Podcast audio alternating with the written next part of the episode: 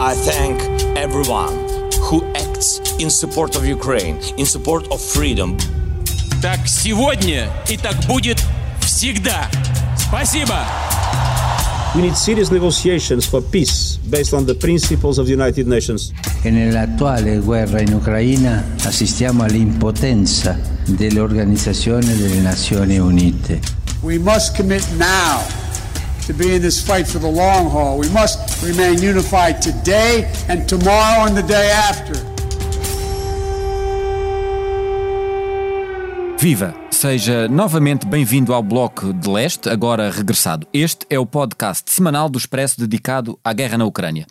Todas as semanas aqui olhamos para o que de mais relevante se está a passar no conflito no leste da Europa. Procuramos ir além da espuma dos dias e ajudar os ouvintes a navegar no navoeiro da informação que nos chega em permanência. Nesta nova temporada, eu conto com a ajuda de duas das maiores especialistas neste conflito que nos habituamos a ler, ver e ouvir ao longo deste tempo. Elas são a Lívia Franco e a Sandra Fernandes, ambas investigadoras e professoras universitárias que estarão comigo de forma alternada. Hoje tenho comigo aqui a Sandra Fernandes, da Universidade do Minho, e vamos começar por falar de Kherson. É inevitável, do recuo russo, da chegada dos tempos de inverno e da perspectiva de um conflito longo.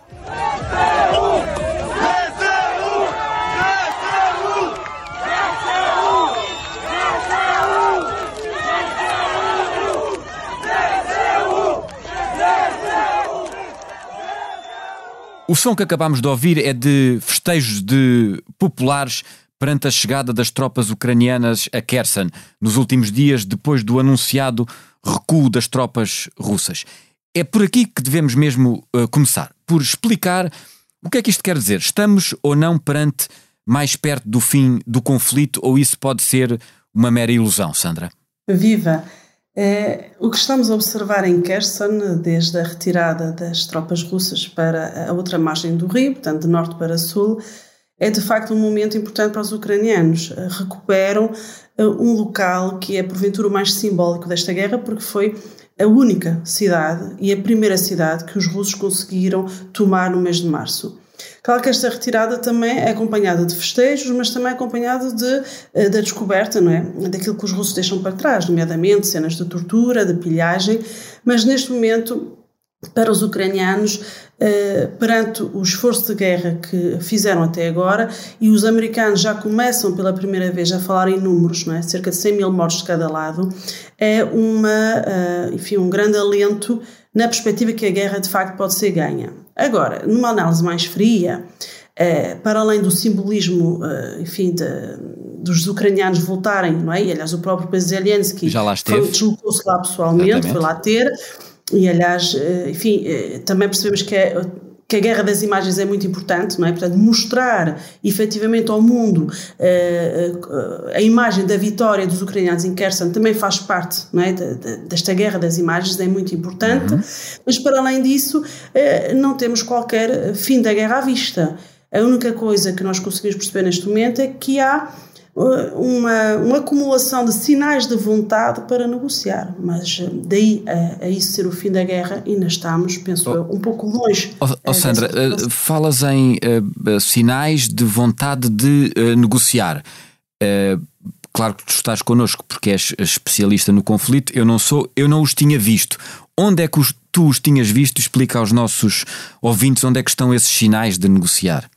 Olha, em primeiro lugar, um, os americanos não é? Uh, deram dois sinais muito claros. Uh, conselheiros do presidente Biden interagiram com uh, conselheiros do presidente Putin sobre a questão da ameaça nuclear. Publicamente, uma figura importante um, ehm, também da administração Biden, mas também figuras da oposição, ou seja, dos republicanos americanos, já uh, disseram muito claramente duas coisas. E eu vou resumi-las, sem citar ninguém em particular, mas foram, vieram, digamos assim, de várias bocas.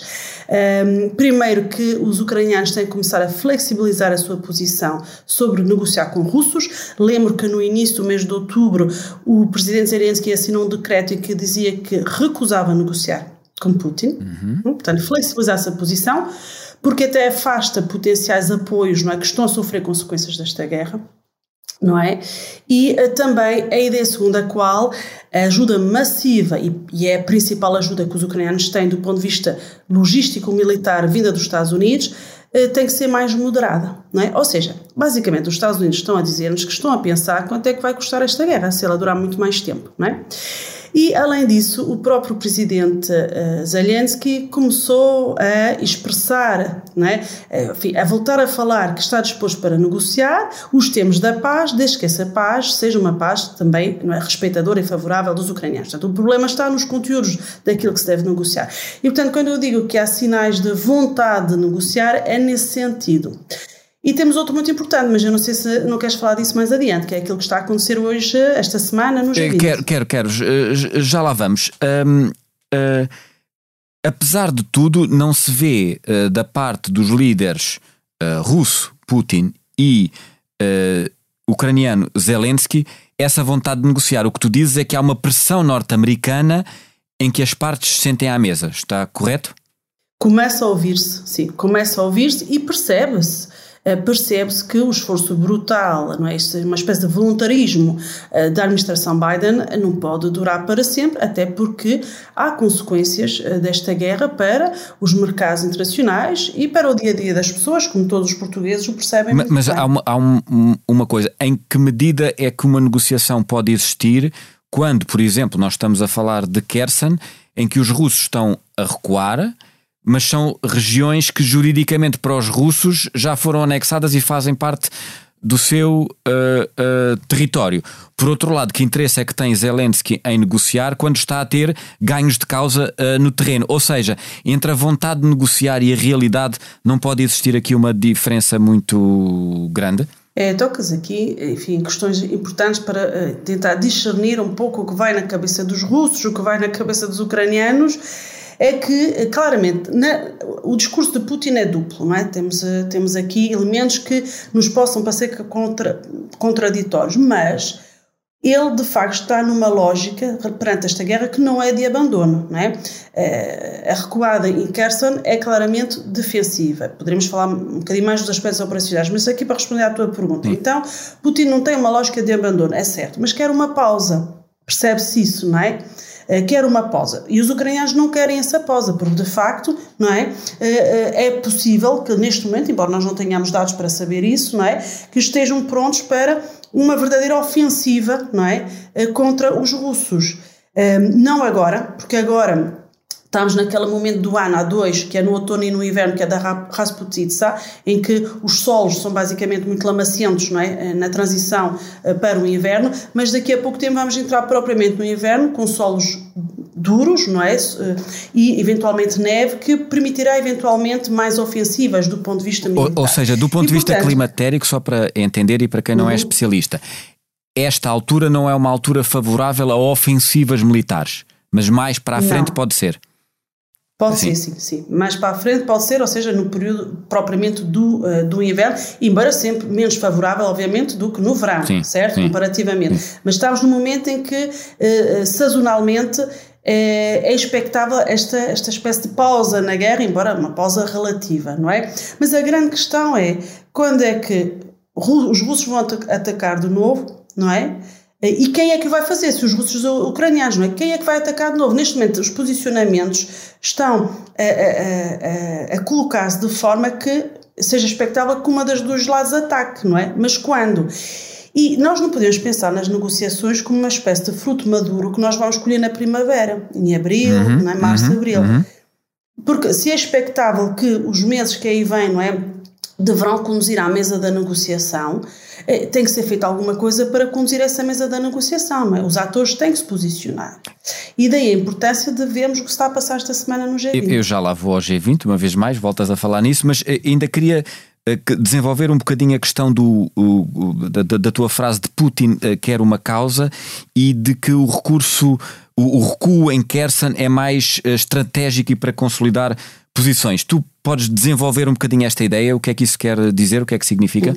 É. O que eu disse foi que Putin claramente quer uma pausa neste momento, uma pausa, uma paragem. Uhum. Não é? E Putin desapareceu, não é? De repente desapareceu. A última vez que o vimos foi três dias antes da retirada de Kherson, ou seja, três dias antes de sexta-feira da semana passada. Ele desapareceu. Ele não vai ao G20, mais uma vez, depois lá iremos, uhum.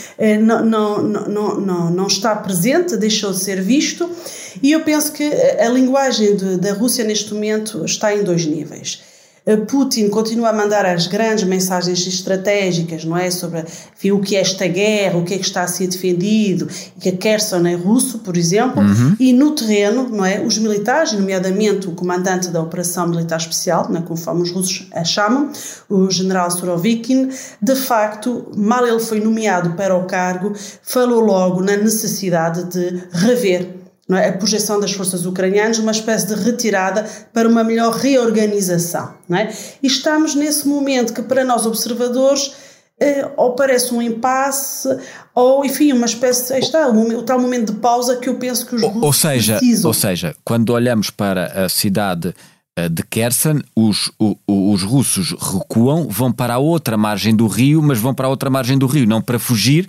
mas para consolidar posições aí, na medida em que é mais fácil, na medida em que tem a defesa natural uh, da geografia do rio a partir de agora. É isso que tu estás a dizer?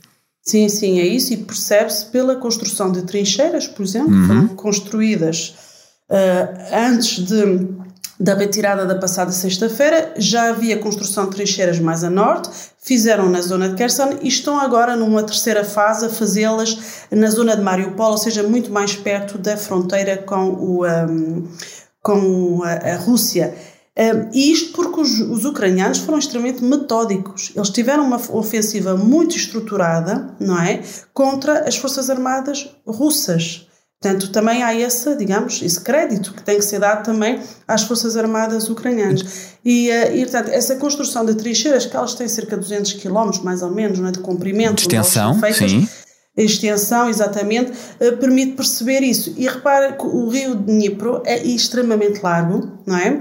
E é uma, é uma fronteira natural, como dizias, até a expressão que é usada de bunkerização, não é? Do outro lado do Dnipro. Portanto, como se os russos estivessem a criar uma espécie de bunker não é? do outro lado do russo para tentar, não ganhar terreno, mas manter posições, não perder. Para, para, para os nossos ouvintes eventualmente poderem uh, situar-se, a, a, largura uh, do rio é algo como a, a largura. Uh, eh, do Tejo na zona do, do estuário, que é um rio particularmente largo. Eu penso que não, não estar a dizer nenhuma asneira, mas eh, estive a fazer comparações e acho que é algo desse ponto de vista. Deixa-me ainda voltar a um ponto que falaste. Falaste do general Surovikin, o novo responsável pela estratégia russa. Nós estamos a ouvir falar cada vez mais deste nome. que importância é que achas que tem e que pode ainda vir a, a, a desempenhar?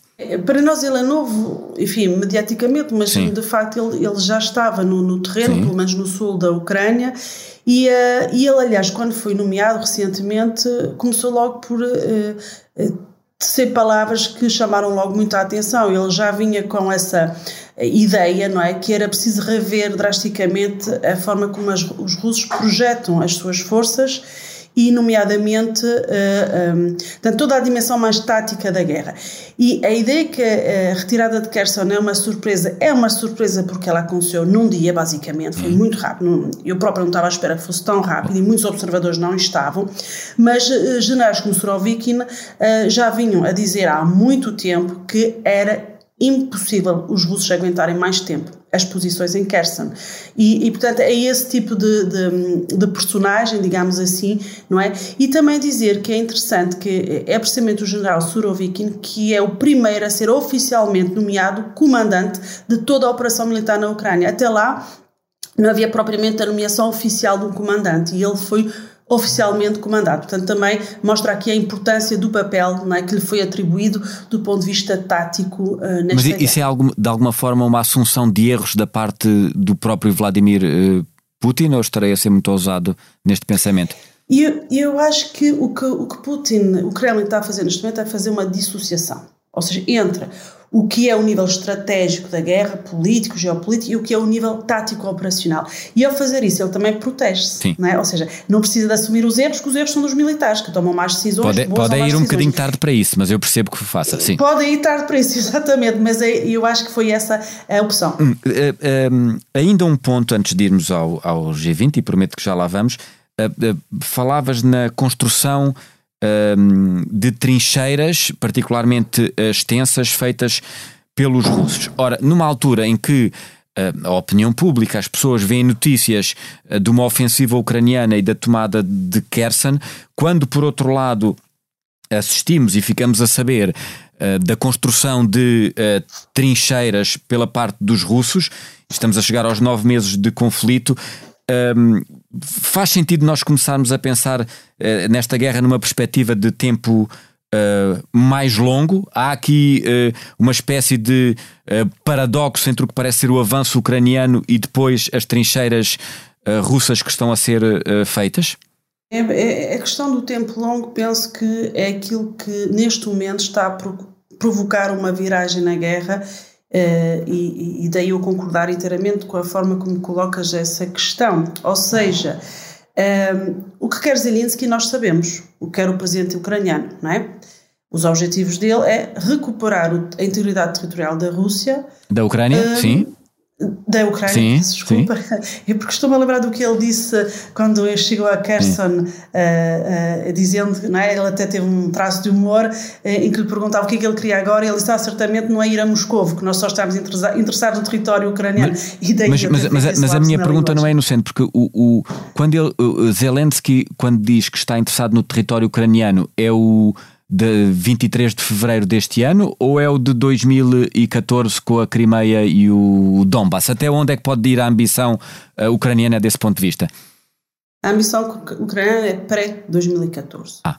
Mas, mas, lembrar que quando estavam a acontecer as negociações na Turquia, que entretanto abortaram, não é? Até foi, foi, foi emitido, ele emitiu um documento, eh, os ucranianos emitiram um documento em 10 pontos chamado uh, Compromisso de Istambul, ele aceitava que, por exemplo, o futuro da, da Crimeia seja discutido mais tardiamente. Entretanto, é que houve uma inversão e houve essa.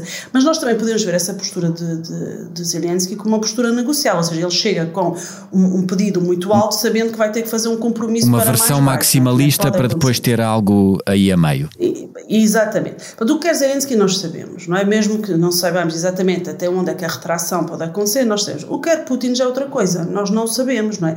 Porque nós não sabemos sabemos que meios é que Putin tem, o que é que ele pode fazer, não é? Ou seja, não sabemos nem o que ele pode fazer, nem o que ele quer fazer, não é? E, esta, e aí é que a perspectiva longa eh, faz sentido. Mas faz sentido, e agora se calhar vais-me deixar falar do G20, porque faz sentido para, para dar resposta a essa pergunta, eh, é que o que é que os Estados Unidos também, não é? Eh, não é? A questão dos Estados Unidos no, é pensar no tempo longo é claramente quanto é que isto vai custar. Ah. Quanto vai custar mais aos Estados Unidos da América. E a mesma questão se coloca a China e se coloca os países que sofrem as consequências desta guerra. Os países africanos, em termos, por exemplo, fundamental a questão dos cereais, os europeus, em termos energéticos, essencialmente, e de, e de custo eh, em termos de, de, de, inflação, não é? Mais uma vez, algo que nós portugueses conseguimos presenciar no nosso dia a dia, não é? Sentimos na pele. Um, e, portanto, o tempo longo é isto, é até que ponto, para mim é isto, não é? Ou seja, até que ponto é que esta perspectiva de, afinal, vamos começar a ver quanto, é, quanto tempo é que esta guerra vai durar, porque nós não queremos que ela dure assim tanto, que implicações é que isso vai ter na pressão, não é? Nomeadamente sobre os ucranianos, embora os, os americanos já vieram corrigir de forma muito clara, bem, nós não estamos, os ucranianos vão decidir, não somos nós que decidimos pelos ucranianos. Mas é claramente os ucranianos também dependem dos apoios muito americanos, Uh, e também dos europeus. E também lembrar uma coisa: esta guerra não se faz só no terreno, ela faz-se um, a, a montante, como por exemplo, muita informação intelligence que é dada aos ucranianos para eles conseguirem não é? essa forma metódica o, o, o, o, que tu estás, o que tu estás a dizer é uh, que, independentemente da vontade, naturalmente, dos ucranianos eh, e eventualmente dos russos quererem acabar com o conflito, é que o mundo começa a dar sinais que não quer o prolongar da guerra. Nomeadamente o mundo que está no G20. É isso?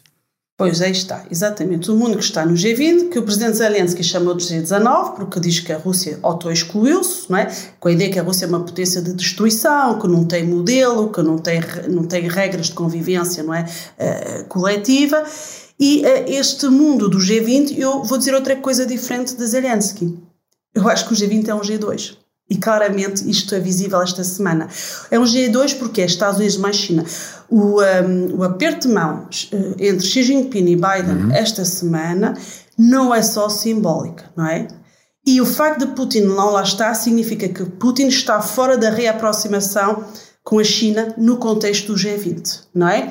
E para a China, essa, esse aperto de mão com, com o presidente Biden um, é muito importante, porque em termos de o que é o mundo que aí vem.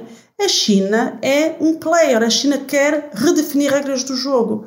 Mas quer redefinir regras do jogo que preservem, não é, o seu liberalismo económico, a sua hiperprodução, não é? Mas ao mesmo tempo preservar o seu modelo de grande controle sobre os cidadãos, basicamente um regime autoritário. E portanto, Putin ter se excluído dessa, dessa reaproximação e ela acontecer neste momento, não é? De, de, todos estarem a pensar, mas afinal, quanto tempo vai durar, custar, quanto tempo vai durar a guerra e quanto tempo vai custar, tem um impacto que penso que ultrapassa o mero simbolismo. Ou, ou seja, e agora eu reformulo a minha uh, questão, ou melhor, faço uma precisão depois da tua resposta. Uh, não é o mundo que não quer uma guerra longa, mais do que o mundo é, são os Estados Unidos e a China, o tal G2 de que tu falavas, que dá mostras públicas de que não quer um conflito longo. É isso. E isso pode ser eu, decisivo? Eu a tua formulação acho que é muito interessante. Eu só não iria tão longe dizer que é uma relação direta, não é? De dizer que não querem um conflito longo, mas é um sinal muito claro que esta reaproximação não é favorável não é? é a, a, a Putin não é? e a guerra que está a conduzir e mostra que estes países têm interesses globais não é? que vão muito para além é? das disrupções que Putin está a criar com a invasão da Ucrânia. É muito interessante a tua resposta, Sandra. muito obrigado pela participação em mais uh, este episódio do uh, Bloco de Leste, olhando para Kherson, mas também para a cimeira do G20. Ficamos uh, por aqui com mais este episódio do podcast do Expresso dedicado à guerra. Voltamos para a semana. Muito obrigado.